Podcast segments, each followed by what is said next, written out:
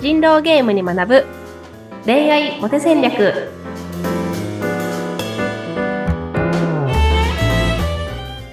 皆さんこんにちは。恋愛コンサルタントの渡辺ゆいかと。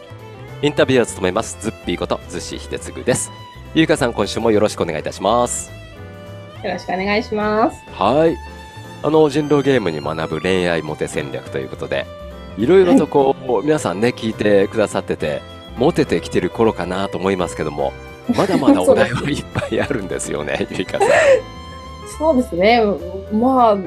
どうなんですかね。今100、200ぐらいはあるんじゃないですかね。うん。あのね、今日頂戴してるお題が、確信に迫る、相手にはぐらかされる時の対処法っていうことで、ちょっと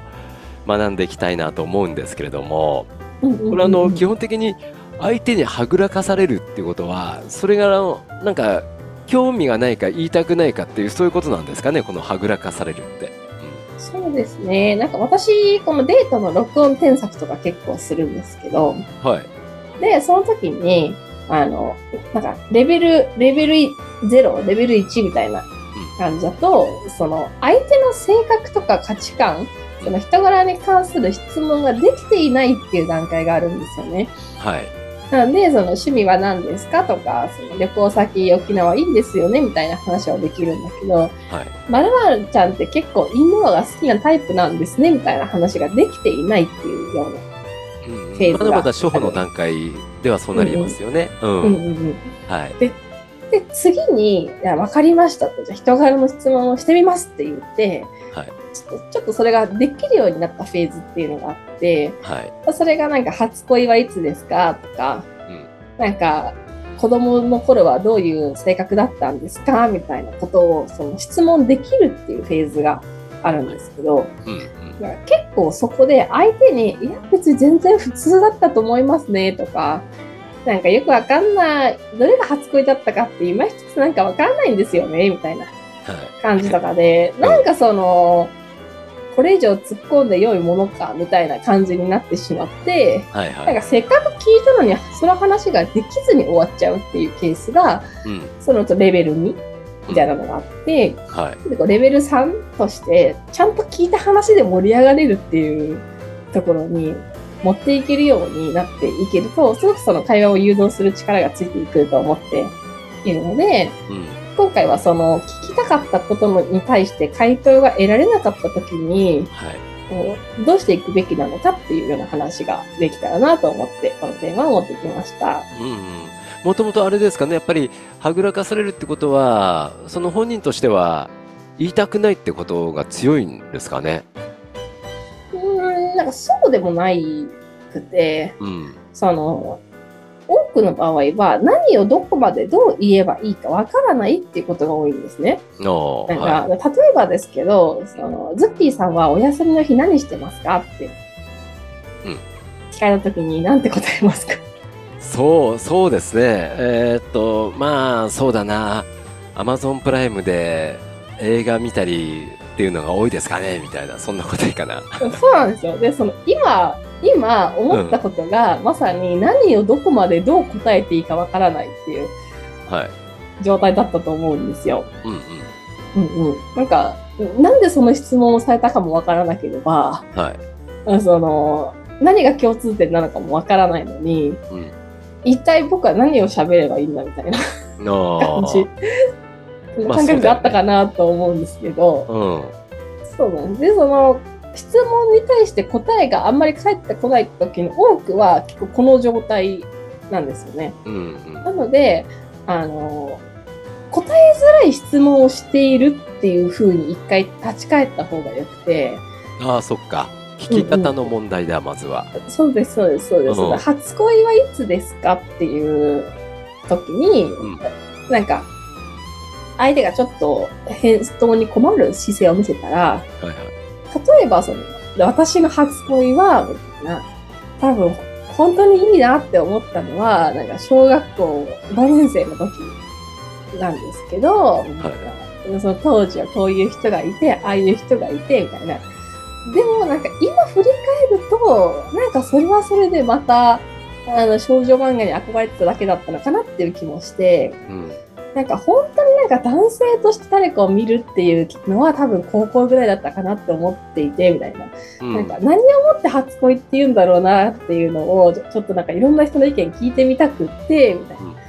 なんか、なんでまるさんはなんか誰かのこといいな、好きだなって思ったのっていつが最初ですかって、多分聞き直したらまた違う答えが返ってくるはずなんですよね。そうだね。そこまで言ってくれると、ああ、そういう意味で聞いてるんだなっていうのがね、こっちも理解できますもんね。うん。そうなんですよ。なので、うん、その、相手がはぐらかされるときに、あの、すべきことは2つ、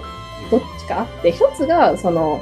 自分の自己開示を交えて、それなんでそれがき、なんでそれを聞きたいかが具体的に分かるような質問をするっていう、その質問の意図を伝えるっていうことが一つ。はい、もう一つは、その二者択一で答えやすい質問でするっていうのが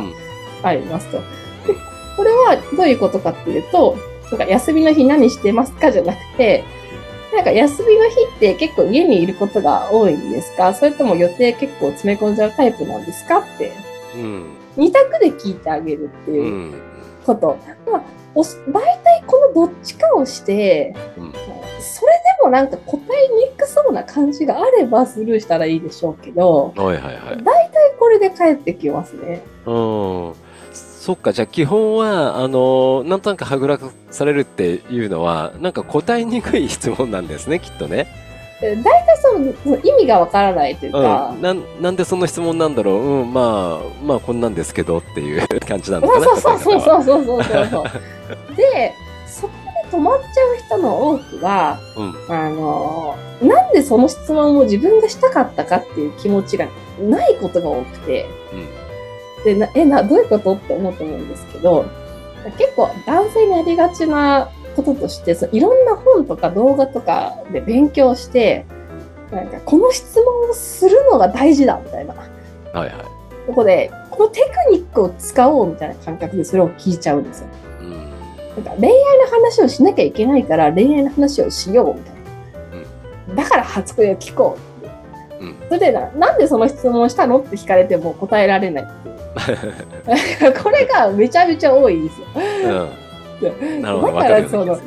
テクニックを使うんだとしたらでもなんでその質問を自分も相手にしたいのか、相手からどんな情報を得てそれを2人のその幸せな未来にどう生かしていきたいっていう気持ちがあるのかっていうそこに対して自分の答えを見つけてからそのテクニックを使った方が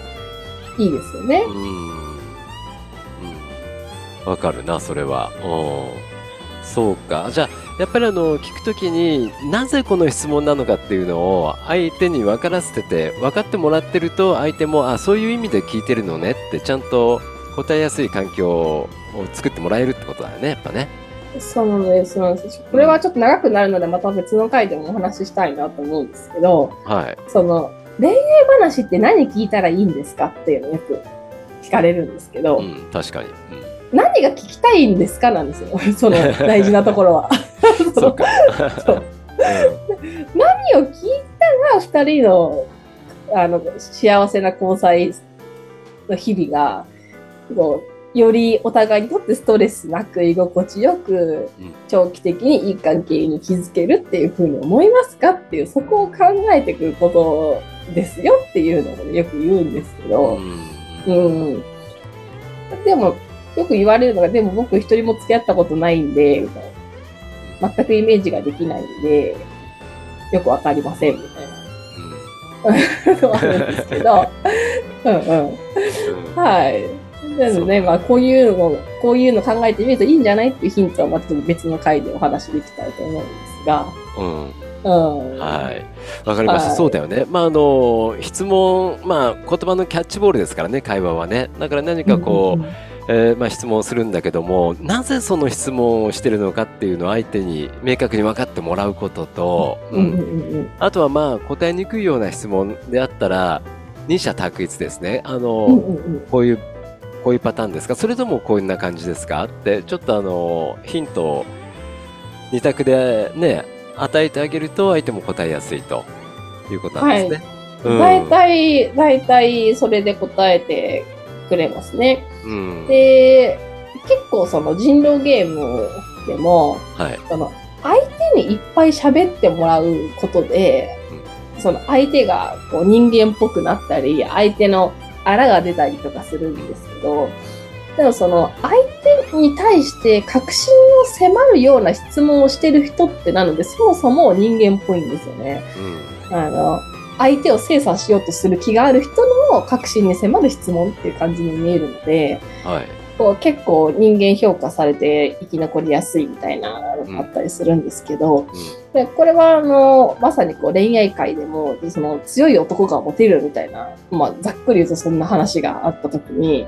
うん、やっぱりその相手にこう物おじしないで自分の聞きたいことをちゃんと聞き出せる男性っていうのはすごく強くて魅力的に見えるので、うん、なんかはぐらかされた時こそその自分の質問力を見せるチャンスだと思って、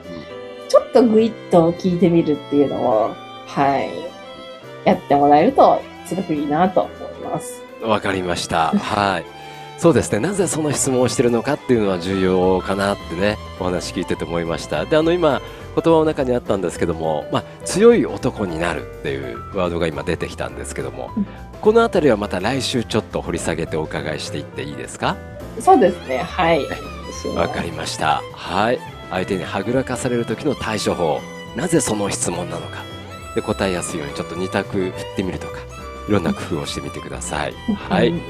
ゆうかさん、今週もありがとうございました。ありがとうございました。はい。また来週もよろしくお願いします。お願いします。はい。